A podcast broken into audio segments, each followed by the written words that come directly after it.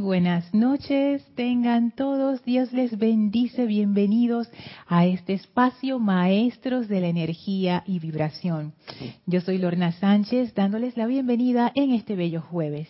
Para iniciar, vamos a conectarnos con la energía de los Maestros ascendidos y lo vamos a hacer a través del poder de la visualización. Por favor, cierren suavemente sus ojos Tomen una inspiración profunda. Exhalen todo el aire, toda tensión. Inhalen profundamente, sintiendo ese aliento divino entrar. Y ahora exhalen, soltando toda preocupación, toda, todo pensamiento discordante. Respiren profundamente a su propio ritmo, disfrutando de este rítmico inhalar y exhalar que va trayendo tranquilidad al vehículo físico, va adentrando la mente y el cuerpo emocional a ese estado de paz.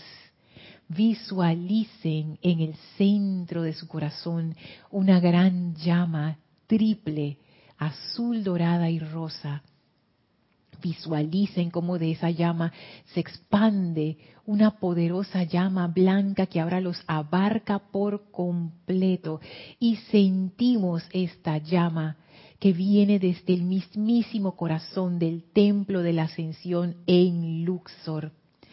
Siéntanse envueltos por esta gran llama purificadora a través del amor. Sientan cómo esa energía va descartando toda imperfección, toda tensión, la va transmutando instantáneamente en luz.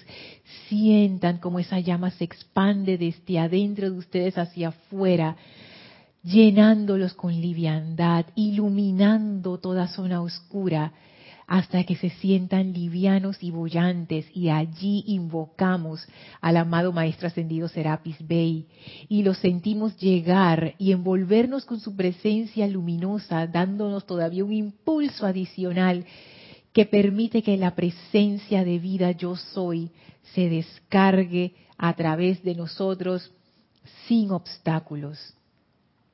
Agradecemos al amado Maestro Ascendido Serapis Bey por esta tremenda dispensación y privilegio de amor, de recibirnos en su hogar en Luxor una vez más. El Maestro, muy feliz de recibirnos, abre frente a nosotros un portal y nos invita a atravesarlo para ir al sexto templo. Atravesamos ese portal y ahí nos esperan la amada Maestra Ascendida Nada y el amado Maestro Ascendido Kuzumi en sus cuerpos de luz nos dan la bienvenida y ahora caminamos junto a ellos y permitimos que estos maestros nos llenen de su gracia espiritual, de su profunda comprensión del amor, de esa iluminación a través del amor que es suya para dar. Agradecemos a ambos maestros el gran privilegio que tenemos de compartir conciencia con ellos y vamos tomados de la mano por ese sendero que atraviesa el bello desierto, los tres, llenos de gracia. Sientan esta gran bendición en y a través de ustedes. Y vamos a permanecer en este estado de conciencia lleno de felicidad y gracia mientras dura la clase. Tomen ahora una inspiración profunda exhalen y abran sus ojos. Bienvenidos nuevamente a este su espacio, maestros de la energía y vibración. Gracias por estar aquí, gracias por su sintonía, gracias por sus correos, comentarios, preguntas. Muchísimas gracias. Voy a comenzar saludando aquí a Olivia hasta Guadalajara, México, a Marián hasta Santo Domingo, a Vicky hasta Panamá, Ah, perdón, es María Rosa. María Rosa hasta Panamá, Paola hasta Cancún, México, Mónica hasta Valparaíso, Chile, Naila hasta Costa Rica, aquí bien cerquita, Estela y Sergio desde Tucumán, Argentina, a Caridad hasta Miami. Naila dice, se escucha perfecto, excelente imagen. Gracias Naila, gracias. Hola Mario, saludos y bendiciones desde Cocle, Panamá. Hola Isaac, bienvenido, saludos hasta Tabasco, México. Hola Flor, la bella Flor hasta Puerto Rico. Elmi, tú estás conectada. O sea, gracias Padre.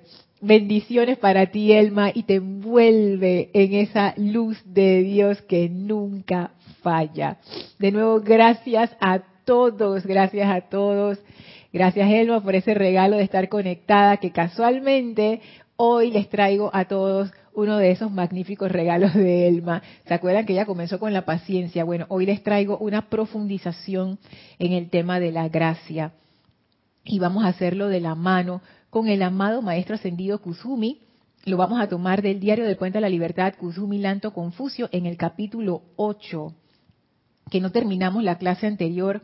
Aunque es un capítulo que nada más tiene dos páginas, es, es una belleza. Esto es un tratado espiritual de la gracia, de esa forma tan poética que el amado Maestro Ascendido Kusumi nos hace un recorrido por esa cualidad de la gracia que nos explica de alguna manera cómo se siente, y no solamente cómo se siente, sino los efectos que esa gracia tiene en nuestras conciencias. Así es que vamos a sumergirnos de una vez. Dice Marían, gracias por esa meditación, se me quitó el dolor. se me quitó un dolor tremendo en la espalda y los hombros. Gracias, Padre. Dice, todo bien. Esa es la radiación de la gracia, la radiación de los maestros. Cuanto mejor uno se pueda conectar con esa energía de los maestros ascendidos.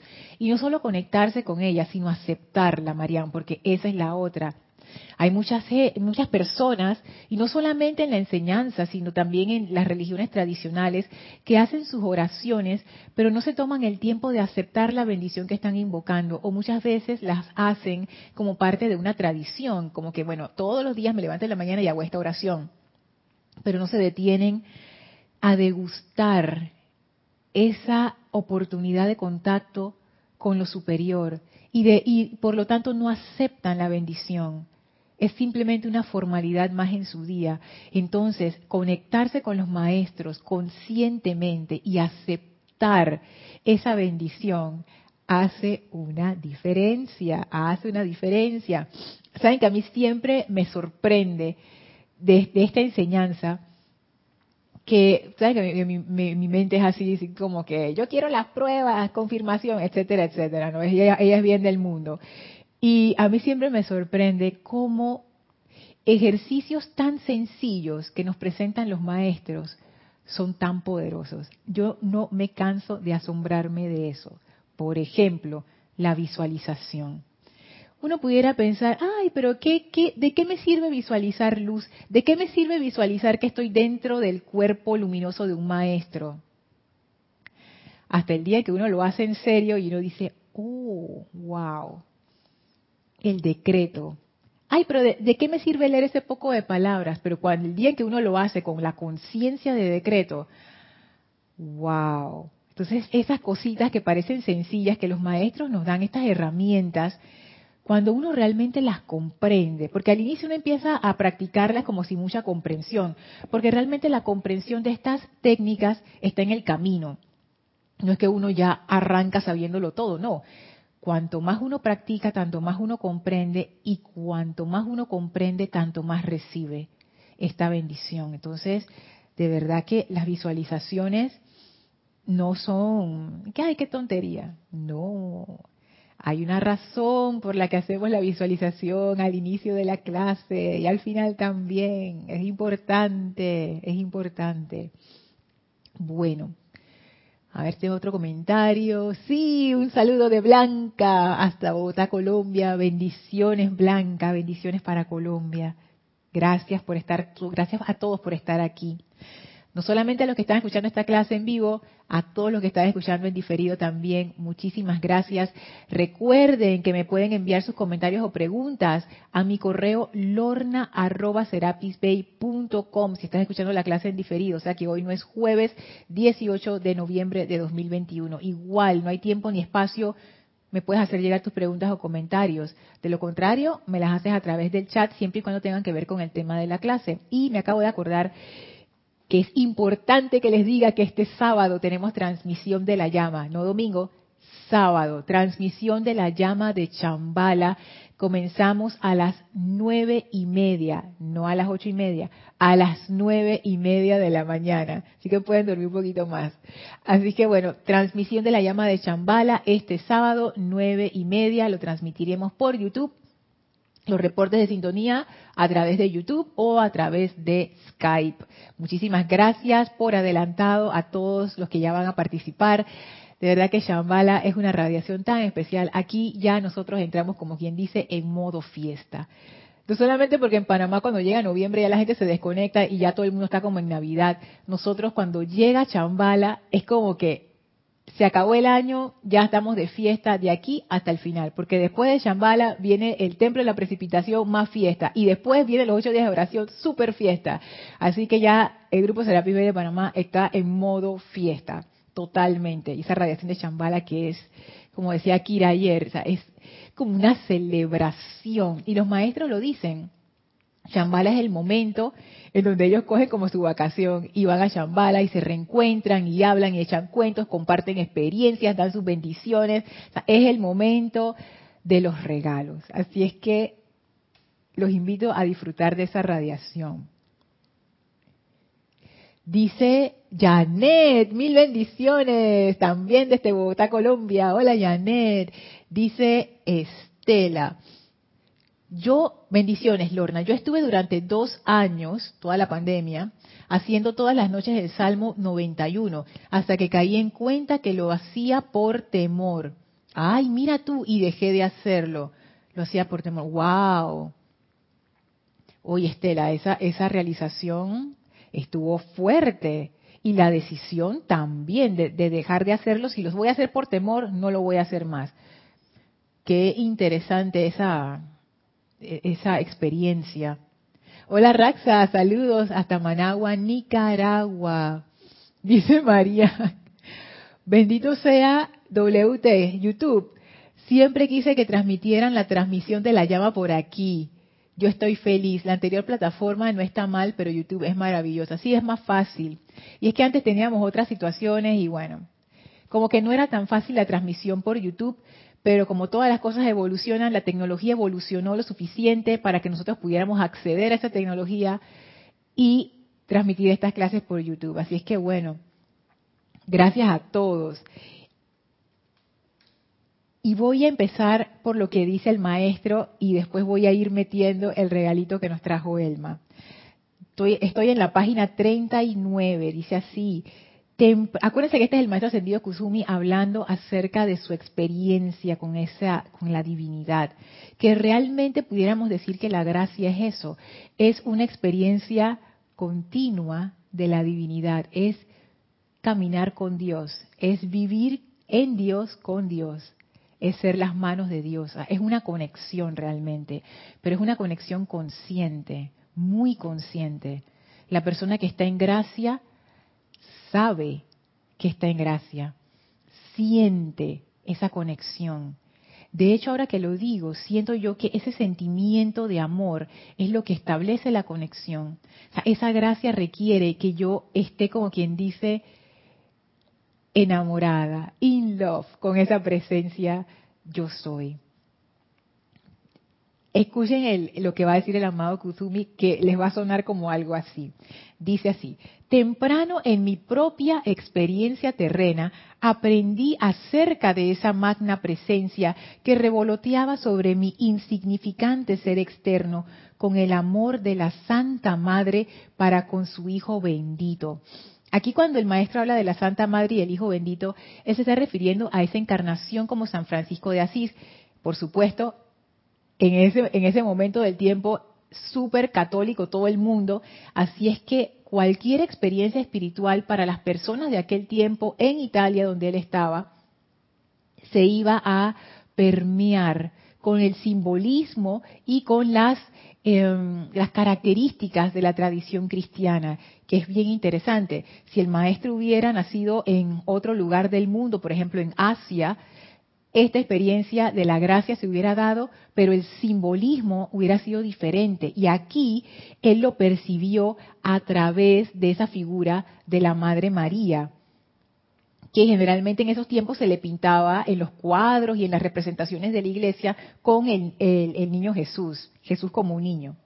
Entonces decía, con el amor de la Santa Madre para con su Hijo bendito. Y me di cuenta de que el delicado cuidado de María para con el bebé Jesús no era más que una expresión limitada del amor del Padre para conmigo y todos los hermanos y hermanas que, cual hormigas, se apresuraban sobre sus senderos autocreados de miseria y zozobra. Este párrafo que comienza tan excelso y miren cómo termina, es todo un recorrido. Temprano en mi propia experiencia terrena aprendí acerca de esa magna presencia. Aquí viene la primera clave. Necesitamos, por lo menos intelectualmente, saber que nosotros como seres humanos no estamos limitados únicamente a un vehículo físico. Nosotros tenemos un aspecto superior que le llamamos la presencia yo soy. Y el amado maestro ascendido Kuzumi, de alguna manera, él empezó a percibir que esa presencia no solamente existía, sino que como él dice, revoloteaba sobre mi insignificante ser externo él nos está hablando de una experiencia de proximidad. A través del aquietamiento, porque él se iba a la naturaleza, porque él estaba en un estado de, confusión y, de conflicto interno, porque los dos mundos donde él tenía su conciencia empezaron a coincidir y luego a colisionar. Estaba el mundo de la riqueza, del comercio, que su papá era comerciante, él era, de, de una familia acomodada y tenía todo esto a su disposición. Por otro lado, estaba el mundo del espíritu, que él no entendía muy bien eso que era, pero él lo estaba llamando. Entonces, como quien dice, ¿qué hago? Y él se iba a la naturaleza, como quien dice, a despejarse. Y ahí él empezó a percibir que esta otra parte, se acercaba a él, estaba como cerca. Y recuerden que el maestro nos dijo, para uno estar en gracia, lo primero es aquietarse. Aquietarse es lo primero. Y luego sigue diciendo, él se empezó a dar cuenta, él empezó a tener un contacto con esa presencia, pero a través del amor, a través de la figura de la Madre María y Jesús como bebé, él empezó a relacionarse y a entender que esa relación de la presencia con Él, Él como ser externo y la presencia como esa fuerza de vida superior, era similar a la relación de la Madre María con el niño Jesús. Ven cómo la conciencia externa va buscando los medios y maneras para comprender estas realidades y él lo asoció con ese amor de madre que se dice que es el amor más puro que existe si es cierto, uno pudiera decir, ah, porque es tu hijo, pero el hijo de otro tú no lo quieres así. Vale, por supuesto que hay una, una, un componente de personalidad, por supuesto. Pero, pero he de decir que ese amor de una mamá hacia su hijo, hacia su hija, que cuando es un verdadero amor de madre es incondicional. O sea, incondicional. Imagínense eso, o sea, ¿qué hay más grande que el amor incondicional? El verdadero amor es incondicional. Entonces él empezó a percibir que el amor más grande que él se podía imaginar dentro del mundo que él conocía, que es ese amor representado por la amada Madre María y Jesús cuando bebé, era parecido, pero pienso lo que él decía, no era más que una expresión limitada del amor del Padre para conmigo él se dio cuenta que ese amor de esa presencia, de esa vida que él todavía no comprendía, pero que sentía, era más, era muchísimo más grande que ese amor incondicional de madre. él empezó a trascender ya los bordes del amor humano. Y no solamente para conmigo, porque él dice, el amor del Padre para conmigo y todos los hermanos y hermanas, y noten la palabra, hermanos y hermanas, ese amor de la presencia no es un amor que te hace arrogante, que te hace sentir que yo soy la niña especial y la presencia me ama solo a mí. No, tú te empiezas a dar cuenta que así de inmenso como esa presencia te ama, ama a todos los demás, se empieza a generar un estado de conciencia de fraternidad, un estado de conciencia de hermandad, en donde tú eres el hijo amado, la hija amada, y tú te das cuenta, y todos los demás también son los hijos e hijas amadas. Uno se empieza a relacionar con los demás ya a un nivel más profundo, a un nivel de sentirse realmente la hija amada de la presencia y a tratar a los demás con ese mismo con esa misma reverencia, porque esa otra persona, cada uno de ustedes, es esa hija, ese hijo amado de la presencia. Wow. imagínense esos niveles de amor en donde el amado Kusumi estaba navegando.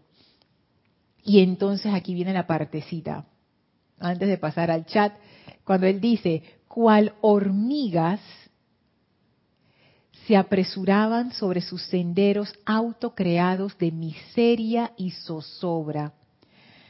Estos hermanos y hermanas que no sabían que eran los hijos amados de la presencia, se apresuraban. Esa palabra a mí me llama tanto la atención. Cuando uno está apurado, uno no está viendo a su alrededor, uno tiene como la mente copada en lo que está y uno está preocupado, uno está enfocado en esa cuestión y tú no estás viendo nada, tú vas corriendo, no tienes tiempo para nada, no tienes tiempo para reflexión, no tienes tiempo para preguntarte, no tienes tiempo para maravillarte, no tienes tiempo para descansar, no tienes tiempo de nada. Ese estado de conciencia que existe hoy también existía en ese tiempo y la gente estaba como quien dice atrapada en sus propios munditos chiquitos, apresuraban sobre sus senderos autocreados autocreados. ¿De qué? De miseria y zozobra. Por supuesto que cuando uno está en ese sendero de miseria y zozobra autocreado, uno no piensa que eso es un, sendero de miseria y de zozobra. Uno nada más lo piensa cuando le va mal. Pero cuando te va bien, tú dices, ¿qué sendero de, de miseria y zozobra es este? Pero no nos damos cuenta que en tanto nuestra, nuestra atención y nuestra conciencia esté dependiente de lo externo, esta será siempre el resultado miseria y zozobra. Yo sé que suena radical. A mí me ha tomado mucho tiempo como aceptar, o sea, como que darme cuenta que esto tiene sentido. Yo lo rechacé por mucho tiempo. Yo digo, no, pero la experiencia humana, que no sé qué. Y después me di cuenta, mm, ya voy entendiendo por dónde va la cosa. Los maestros no están diciendo que el mundo es malo, ni que disfrutar es malo, ni que ser parte del mundo es malo, ni que eso te va a traer sufrimiento. No, ellos están hablando de algo todavía más profundo. Ellos están hablando de una actitud ellos lo que dicen es, oye, por favor, este mundo es la presencia. La presencia manifiesta en la forma.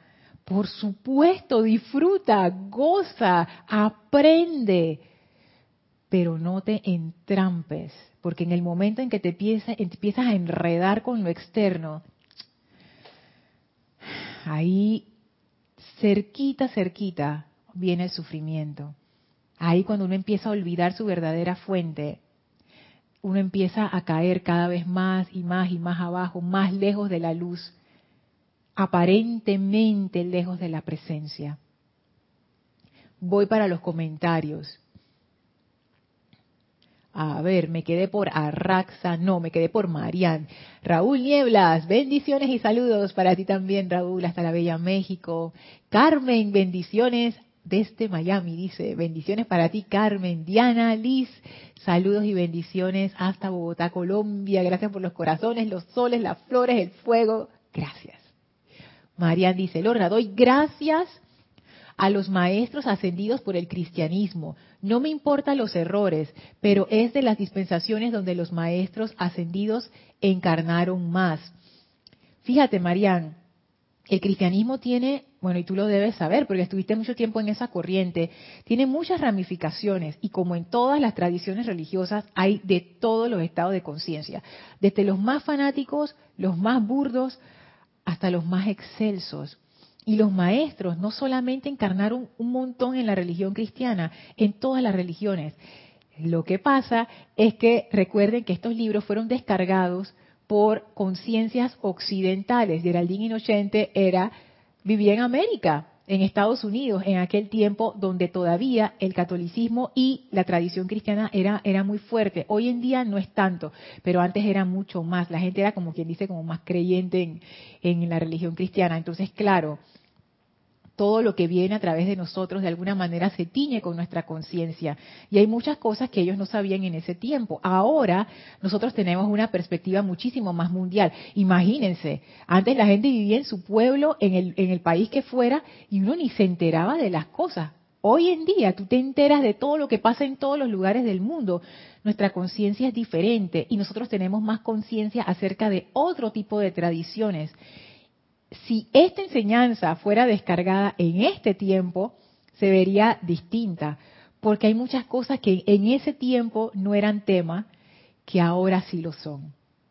Entonces yo creo que va más por esa línea. Eh, los maestros ascendidos, ellos se manifiestan a través de todo canal que pueda llegar al corazón de la humanidad de cualquier manera, constructiva por supuesto, para despertar ese amor que te eleva, ellos van a usar cualquier medio y cualquier forma, constructiva, no, no discordante, siempre constructiva.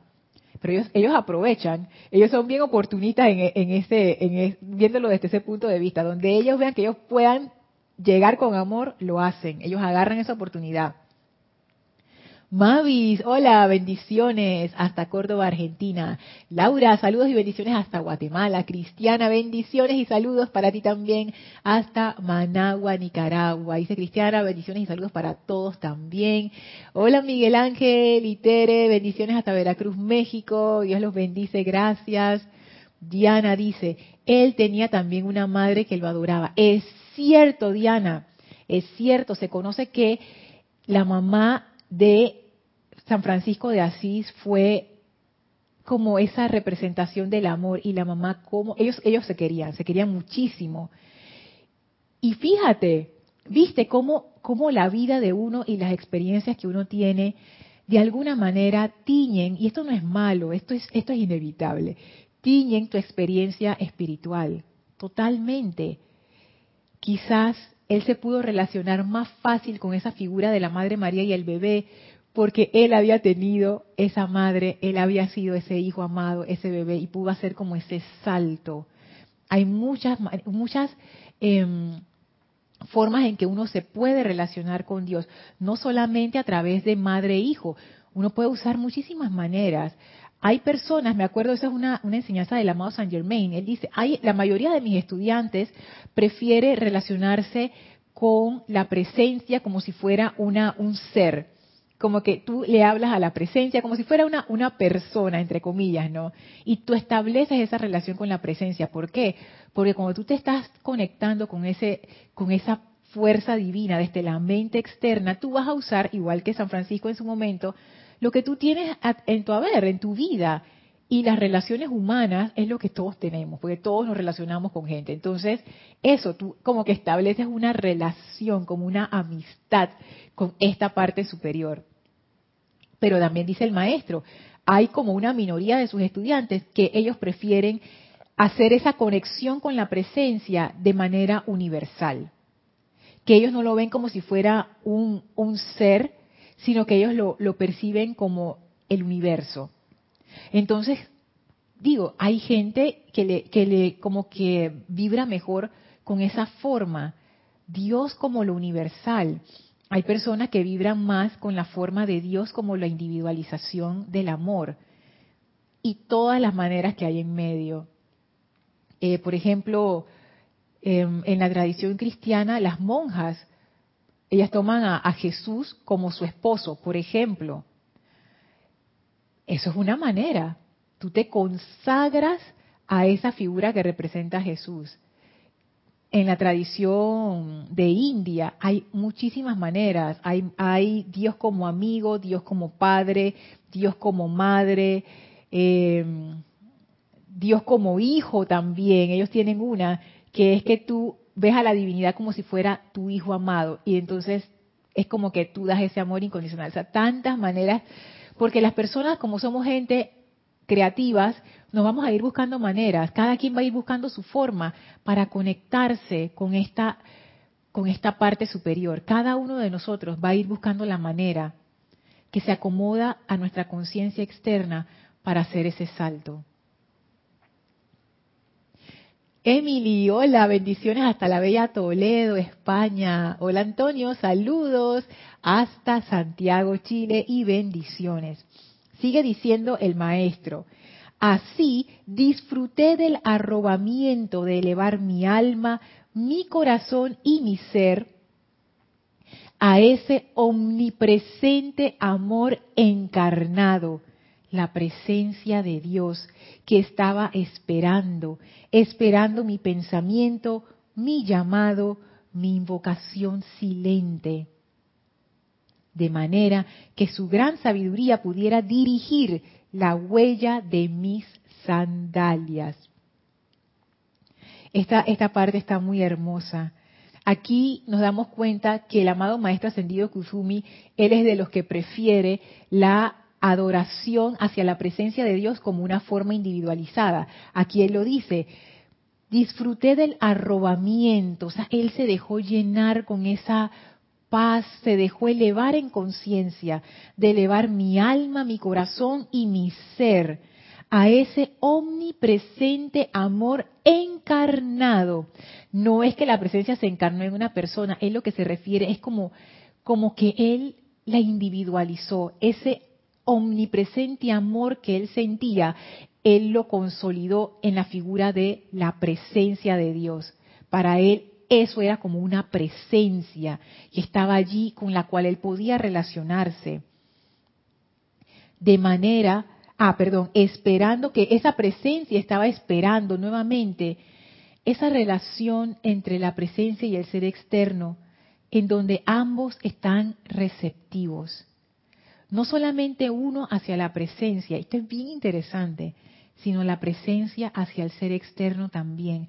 Es una relación en doble vía, no es una relación de esclavitud en donde uno tiene que hacer lo que la presencia dice o que la presencia tiene que aguantarse lo que el ser externo hace. Esto es una conexión de reverencia. Esto es reverencia. Y sigue diciendo, de manera que su gran sabiduría, esa gran sabiduría de la presencia, pudiera dirigir la huella de mis sandalias. Y aquí es lo que hablábamos en la clase anterior. Yo tengo que aceptar que mi ser externo no sabe. Yo necesito aceptar que yo no tengo el control y soltar esa ilusión de control. Es más, me acuerdo que leímos esta selección tan espectacular acerca de la gracia en la página 56, cuando el mismo maestro Kusumi dice, la gracia es una esencia espiritual que permea la conciencia externa cuando la personalidad rinde el deseo de ser la actriz, la diseñadora y el poder imperante en el mundo de las formas. Eso si yo quiero seguir siendo la actriz, la diseñadora y el poder imperante, no voy a poder entrar en gracia. O es lo uno o es lo otro. Y aquí voy a soltar el primer regalito de Elma. Estuve hablando con Elma esta semana acerca de estos temas de la gracia y de repente Elma se sale con una de esas frases espectaculares donde ella me dice, la gracia no es tibia, es todo o nada la gracia no es tibia. Y yo me puse a pensar en eso, en estos ejemplos de las vidas de gente muy evolucionada, que uno a veces se pone a estudiar por ahí. Cuando estos seres entran en gracia, esto es como quien dice una amistad para toda la vida. Lo más cercano pudiera ser como una especie de, de matrimonio o de asociación santa, en donde tú entras en esa comunión no pensando que tú te vas a salir de ahí mañana, no porque tú vas a sacar un beneficio, que, ay, me voy a meter en estado de gracia para que la presencia me dé y cuando ya no necesite, ya, listo, ya no tengo que hacer más nada. No, por eso les decía, esto es producto de una madurez. Llega un momento en que tú realmente quieres descansar en las manos de Dios. Ya, como quien dice, me cansé de pelear con el mundo, me cansé de pelear, me cansé de sufrir, me cansé de que me duela todo, emocionalmente, mentalmente, físicamente, etéricamente, me cansé, me cansé. Y eso hace que uno se baje de ese pedestal tan alto en donde uno está trepado y escoja otro camino, un camino que no había escogido antes. Y esto de que la gracia no es tibia es porque estos seres, y tomando al amado Maestro Ascendido Kuzumi de ejemplo, por supuesto que su entrada a la gracia no fue de la noche a la mañana. Recuerden, él tuvo una vida turbulenta hasta que por fin logró ese estado de rendición lo suficiente como para que ya, ok, ahora entró a la gracia. Y, y él, a través de sostener su atención en esa presencia, en ese amor, se mantuvo en estado de gracia. No es que la gracia es como automática, no. La gracia requiere que tú tengas como ese nido preparado, como el corazón abierto, tu atención en la presencia, porque de nuevo es una conexión. En el momento en que yo corto la conexión, se fue la gracia, me desconecté. Como cuando se va a internet, que a veces uno está navegando y uno dice, pero oye, ¿qué pasa? Porque esta página no carga, está tan... ¡Ay, se fue internet! ya se acabó la gracia. Entonces, esto es como una conexión a internet yo quiero que la conexión sea permanente. Yo no quiero estar ahí conectado o desconectado. Cuando uno se conecta con esta energía, desde el punto de vista del maestro ascendido Kusumi, para él esto era el éxtasis, placer, arrobamiento divino. Esto no eran los placeres que él conocía del mundo. Esto llenaba su alma, como hablamos en la clase anterior, rebosante. La presencia de Dios llena tu copa y la llena y la llena, y la llena, y la llena. Entonces, esta relación de gracia no es tibia. Cuando entremos en la gracia, y esto, esto ya es mi, imaginación y mi aspiración, cuando entremos en gracia, esto va a ser como entrar, no sé, como en, como en un océano de fuego, de amor divino. Y una vez que entremos ahí, yo no creo que vamos a querer salir. ahí vamos a ser nuestro hogar, a morar en esa gracia la gracia, otra cosa que, que Elma comentó, que la gracia no es algo momentáneo, como los decía, es, yo estoy pensando en esto a largo plazo. Esto no es, no es una decisión que uno toma a la ligera, ni siquiera es una decisión que uno toma, porque eso ya es parte de la mente inferior concreta, intelectual. Tú simplemente entraste en gracia, pues y ya. Tus pasos te condujeron a esa gracia. Y uno decidirá morar allí o no. Y cada vez uno mora allí más tiempo. Esto es esto es a largo plazo. Esto de la gracia es un gozo, realmente es un gozo y no está sujeto a la temporalidad de la mente. Dentro de la gracia, al ser un estado de tan de tanto arrobamiento, de tanta iluminación, el factor tiempo, el factor de hasta cuándo va a durar esto. O sea, díganme ustedes, cuando ustedes se están divirtiendo realmente con todo su corazón, cuando la están pasando tan súper bien, uno pierde la noción del tiempo. Ninguno de ustedes está que, wow, la estoy pasando tan súper bien. Yo no sé cuándo se va a acabar esto, oye, cuándo se acaba ya, hoy estoy pasando tan súper bien. Nadie hace eso. Cuando uno la está pasando bien, es al contrario, tú no te das cuenta y ya se hizo de noche. Ya pasaron cuatro horas, no puede ser, pero si yo acabo de llegar, ese estado de gracia y de felicidad en el que uno entra a veces compartiendo con otras personas o haciendo algo que uno ama quita del camino todo tiempo y espacio, caramba. Entonces la gracia es algo similar. Por eso es que cuando Elma comentó que es algo que no es momentáneo, ay, yo digo, wow, qué espectacular. Voy para los comentarios. Dice Marían, Lorna, yo me relaciono parecido con la magna presencia como un como con Dios Padre, un ente vivo. Para mí fue más fácil aceptar estas enseñanzas. Hablaba de Jesús y figuras masculinas. Para aceptar a la parte femenina tuve un año. un año. Es que claro, porque como estas tradiciones vienen de una conciencia patriarcal, la figura del Padre es como lo más importante. Y en los tiempos de antes del Maestro Ascendido Jesús y de esa época por allá, esto lo sé por documentales, no digo porque yo me acuerdo si yo ni estaba por ahí, pero yo he visto en documentales y estas cuestiones que en estas culturas la figura del patriarca era muy importante. O sea, todo el toda la familia hacía lo que el patriarca decía. No es como ahora que que tu papá te dice y que saca la basura y tú dices no, no. en ese tiempo realmente más que, o sea, no, no, la relación esa de padre e hijo, por supuesto que siempre hay amor, pero también había como una, una gran responsabilidad del patriarca de que toda la familia estuviera bien. Y la familia tenía esa responsabilidad con el patriarca de seguir sus indicaciones. Era un voto de obediencia. Entonces, ya, ya ustedes van viendo las líneas de eso, ¿no? Por supuesto, la figura patriarcal se consideraba que era más importante. Entonces, cuando Jesús trae su enseñanza, Él nació y creció dentro de, una estructura patriarcal. De nuevo, nuestras experiencias, nuestras conciencias tiñen nuestra percepción de la presencia. Yo me imagino que el Maestro Ascendido Jesús se llevaba espectacularmente bien con su padre. Y cuando él hizo ese contacto, igual que Francisco, el maestro ascendido Kusumi cuando estaba encarnado, que ese fue por el aspecto madre, él entró por el aspecto madre, el maestro ascendido Jesús entró por el aspecto padre. Y cuando él hizo esta conexión, él lo, él lo equiparó a esa figura paternal. Gracias Padre, el mi Padre, mi Padre que está en los cielos.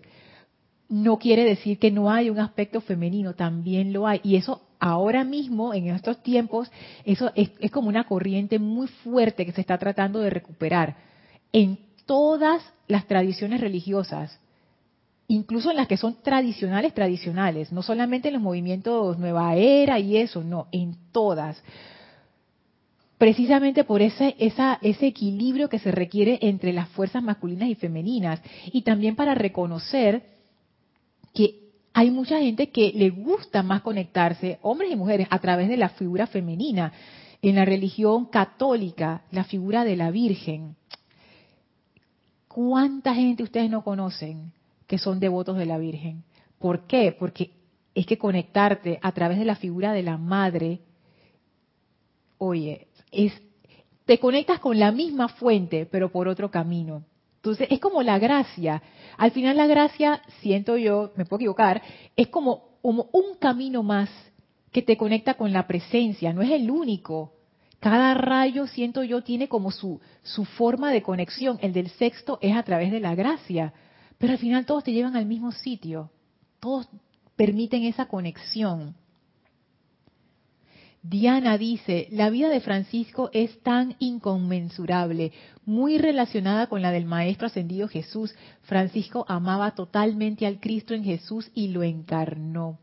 Fíjate, Diana, que yo pienso que sí. Y es que, claro, él, como que él comprendió que esta figura de Jesús no era la imagen que estaba pegada ahí a la cruz en la iglesia, no era los, los frescos en las paredes. Esto era una fuerza viva. Cuando tú dices, lo amaba totalmente y lo encarnó, o sea, estamos hablando de amor. El amor es algo vivo él se conectó de tal manera con la conciencia de Jesús que lo que se descargó fue la conciencia crística. Y él se volvió esa conciencia porque, aquí dice más adelantito, cuando él se conectó con ese omnipresente amor encarnado en la presencia de Dios, y dice, fue así que me convertí en un hermano de paz. Disfruté del arrobamiento de elevar mi alma, mi corazón y mi ser a ese omnipresente amor encarnado, la presencia de Dios que estaba esperando, esperando mi pensamiento, mi llamado, mi invocación silente, de manera que su gran sabiduría pudiera dirigir la huella de mis sandalias. Fue así que me convertí en un hermano de paz. Y lo que viene a continuación, Diana, es justo eso lo que tú traes en tu comentario ¿Cómo fue que él encarnó esa conciencia crística? A través de su limitada conciencia humana en esa encarnación. Pero voy a seguir con los comentarios. Hola Graciela, saludos hasta Michoacán, México. Dice Diana, yo siento que ahí es cuando llega la oportunidad de la gracia y la tomas o la dejas. La gracia en realidad es como una puerta abierta, siento yo. Y uno, Diana, es el que cierra la puerta. Uno decide, ¿lo tomo o la dejo? Claro, conscientemente uno no se da cuenta que uno está tomando esa decisión, pero inconscientemente con nuestras actitudes, con nuestros pensamientos, sentimientos, le tiramos la puerta en la cara a la gracia. Yo me voy por mi resentimiento y mi venganza. Ya, le cerré la puerta a la gracia. Pero yo quiero ser feliz y el arrobamiento. No puedes entrar con ese poco de, discordia. Ah, me quedo con mi discordia. Así es que sí, de nuevo, lo que decía Elma, la gracia no es tibia. Yo quiero gracia, suelto lo otro. Lo que dice Diana, la tomas o la dejas. Uno o cero, binario. No es de que vamos más o menos, la parte tibia. No, no, no. Wow, es, que, y es un aspecto interesante, ¿ya? porque uno no pensaría que la gracia siendo de sexto rayo, y uno tiene estas imaginaciones que sexto rayo es y que suavecito y tiernito, así que no pasa nada, y entonces sale la gracia y uno se da cuenta, esto no es para corazones tibios. Pero yo siento que va más allá. Es que tu corazón deja de ser tibio en el momento, como dice el amado Maestro Ascendido Kuzumi, que él empezó a disfrutar del arrobamiento de ese omnipresente amor. Ahí tu corazón le empieza a entrar un calor y se empieza a calentar y se empieza a volver de fuego. Ahí ya no hay tibieza.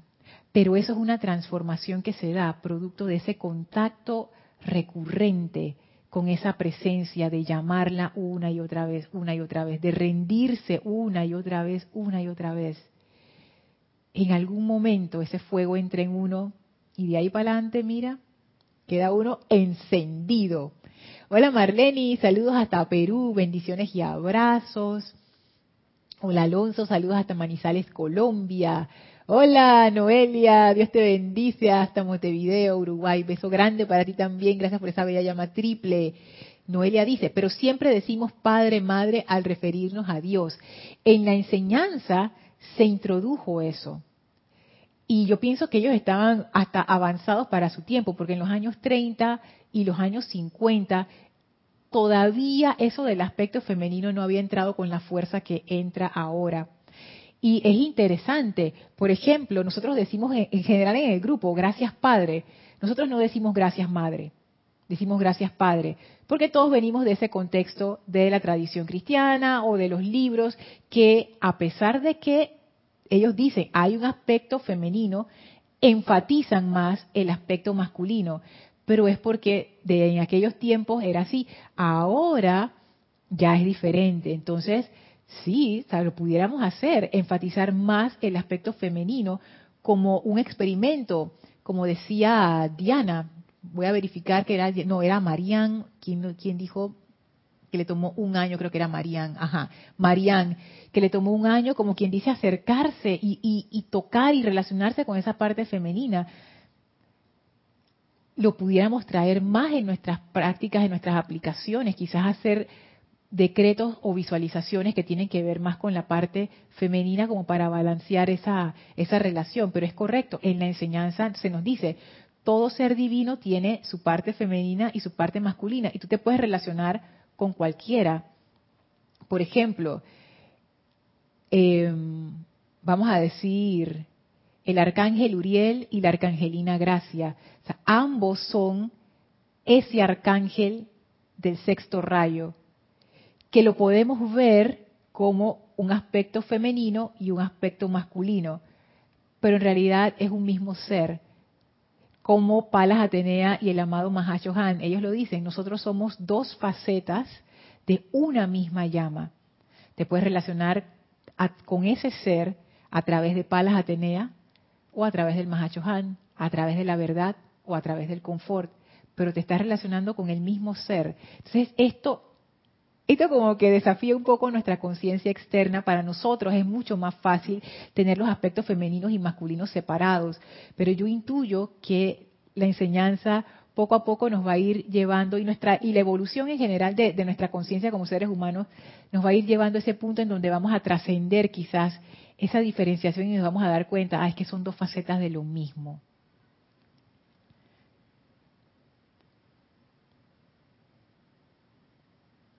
A ver, dice Mario, Lorna, estar en gracia es estar con Dios, la presencia. La Madre María estaba llena de gracia, de allí la relación con el Arcángel Gabriel. Si yo no estoy en gracia, ay Mario, ni los bichos se me acercan, dice. Dime tú, si yo fuera un bicho, ¿yo con quién quiero estar? ¿Con alguien que me va a dejar un poquito de comidita para que yo coma de noche cuando la persona se va a dormir? ¿O el que me va a dar un zapatazo y va a acabar con mi corta encarnación? Llena, este es un ejemplo, yo no quiero decir que la gente está llena de gracia no mata bichos, ok, es un ejemplo con lo que dijo Mario. La gracia atrae gracia, el amor atrae amor. El mal genio atrae mal genio. La ira atrae ira y así sucesivamente. Entonces, claro, al uno estar en un estado de gracia, uno lo que atrae es eso. Y es más, creo que fue, ¿quién fue? ¿Quién fue? ¿Quién fue? Celio, creo que fue en la clase anterior en el chat, un comentario en el chat donde él dijo que cuando uno estaba en gracia, uno no estaba viendo los errores de los demás. Entonces, para mí eso fue como que es que es cierto si yo estoy en gracia, vamos a decir, yo estoy en gracia y lo que atraigo es gracia, pero esa atracción de la gracia no es que, ah, la vida me lo trajo, no, es que yo escojo ver la gracia allí. Dos personas que están pasando por lo mismo, una está en gracia y la otra no, y ven cosas totalmente diferentes. La persona que está en gracia ve esa gracia, la que no está en gracia no la ve. Eso, es interesante. En algún momento hablaremos de eso, acerca de la ley, que, yo pensaba antes que la ley era como esta, esta cuestión de, externa, como la ley de la naturaleza.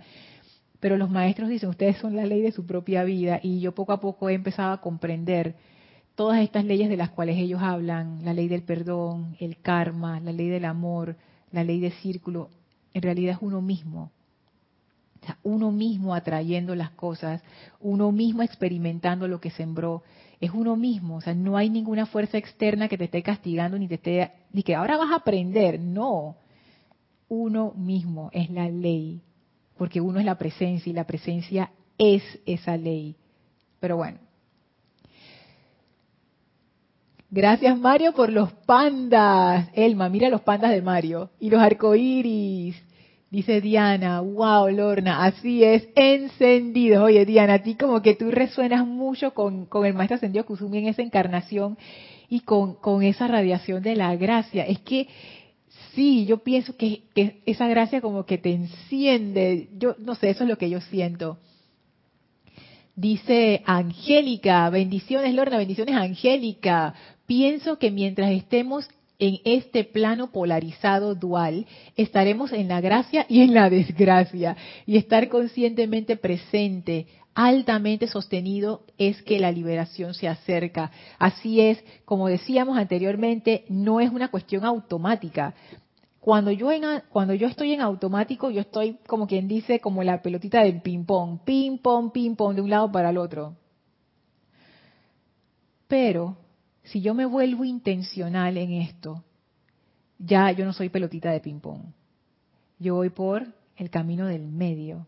Entonces, ¿quién decide estar en gracia o no?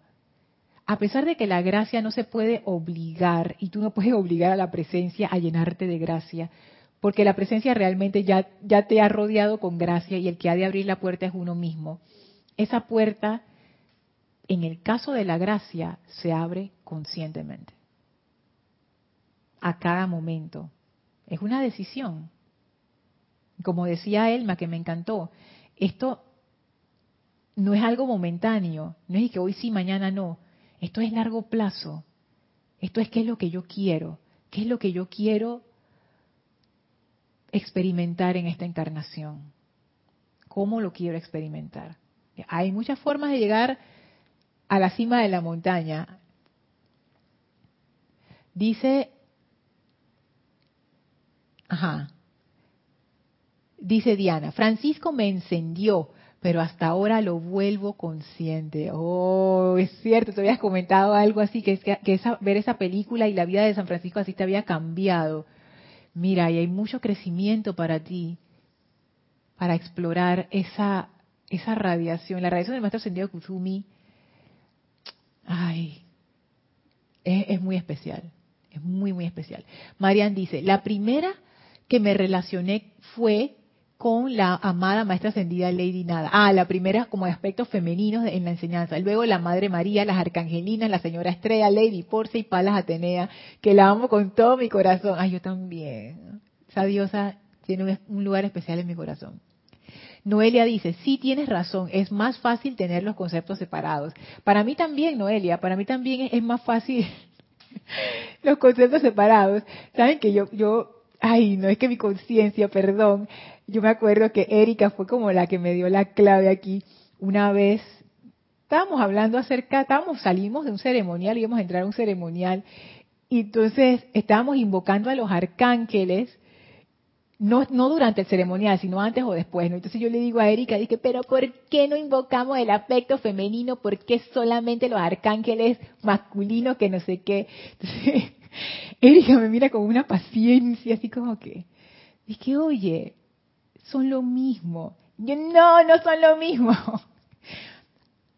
Ahora caigo en cuenta de la sabiduría de mi hermana que ella había percibido eso mucho antes que yo y lo había comprendido mucho mejor. No es que es uno o el otro, es que es un ser que le llamamos Arcángel Rafael o le llamamos Madre María. Estamos hablando del mismo ser, son dos facetas, es lo mismo. Tú invocas a la Madre María el arcángel Rafael está ahí. Invoca al arcángel Rafael, la Madre María está ahí, porque son dos facetas que operan independientemente, pero en realidad son dos facetas de un mismo ser. Entonces, ah, pero Noelia, yo todavía estoy en ese, en ese camino de comprender, no es que lo entiendo del todo. Diana dice, porque el propósito es ser la presencia, la gracia. Se me acelera el corazón en esta clase. Maestro Ascendido Kuzumi, gracias, lo intentaré con todas las fuerzas de mi corazón. Yes. Oye,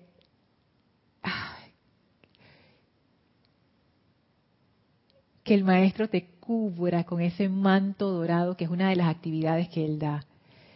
Que puedas experimentar esa radiación, que, oh, espectacular, espectacular. Arraxa, dice Lorna, en la iniciación de la crucifixión, Jesús y María seguían en gracia a pesar de la aparente desgracia. Por tanto, es una disciplina que se desarrolla conscientemente. Así mismo es. Y esa apariencia estaba fea, Raxa. Yo, yo no sé qué yo hubiera. Yo hubiera salido corriendo, esa es la verdad. Yo hubiera salido corriendo, gritando por ahí, no sé porque está viendo al otro clavado en esa cruz y que sangrando y sufriendo, yo no, yo no sé si yo, yo creo que yo no hubiera aguantado eso.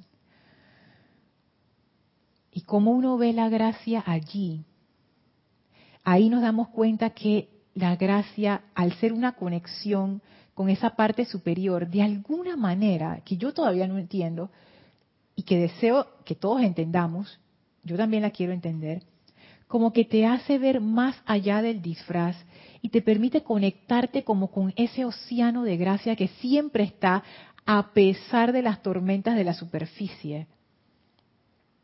No es que no fue un momento difícil para los que estuvieron allí, por supuesto, yo me imagino, terrible. pero al mismo tiempo fue un momento de victoria. ¿Cómo se entiende eso? No se entiende. Con la mente intelectual uno no puede comprender esas cosas. Y hay momentos en nuestras vidas que son así. Al mismo tiempo, tienes, estás experimentando la desgracia, lo, lo difícil, y al mismo tiempo estás saboreando la gracia y la victoria. O sea, yo sé que es posible, porque por experimentación de otras personas que me lo han dicho. Y quizás algunas, algunos destellos que, que me han ocurrido en mi encarnación. Pero esta gracia de nuevo, bailar arquitectura, desafía, desafía lo, a la pequeña mente inferior. Ya en la próxima clase entonces vamos a hablar, vamos a entrar de cómo se sentía esa conciencia externa del maestro ascendido Kuzumi dentro de esa gracia y cómo él encarnó esa conciencia crística, esa gracia en su vida diaria. Oh, esto, esto les va a encantar, esto está poderoso. Bueno, muchísimas gracias a todos por su atención, gracias por sus comentarios y sus preguntas. Vamos a despedirnos del amado Kuzumi, de la amada Lady Nada. Por favor, cierren sus ojos, visualícenlos frente a ustedes, envíenles su amor y gratitud. Que estos amados maestros responden con una vertida de gracia. Abran su corazón. No son meras palabras. Abran su corazón permitan que esa gracia del amado Maestro Ascendido Kuzumi, de la amada Maestra Ascendida Nada, ese amor que todo lo puede, que todo lo eleva, que todo lo sana, que todo lo ilumina, entre a sus conciencias ahora y permitan que repose en ustedes sin tiempo definido. Enviamos nuestra gratitud nuevamente por haber recibido este regalo de gracia y los maestros abren frente a nosotros un portal el cual atravesamos para regresar al sitio donde nos encontramos físicamente, aprovechando para expandir a nuestro alrededor esa bella radiación de gracia. Tomen una inspiración profunda, exhalen y abran sus ojos. Muchísimas gracias por haberme acompañado en esta clase. Recuerden, este sábado, no domingo, sábado 20 de noviembre, servicio de transmisión de la llama de Shambhala. Están todos invitados a partir de las nueve y media AM, hora de Panamá, no ocho y media, nueve y media. Así es que bueno, gracias, gracias a todos por su participación. Bendiciones para todos. Gracias mil a ustedes. Yo soy Lorna Sánchez. Esto fue Maestros de la Energía y Vibración y los veo el próximo jueves. Espero que tengan una hermosa noche. Gracias a todos.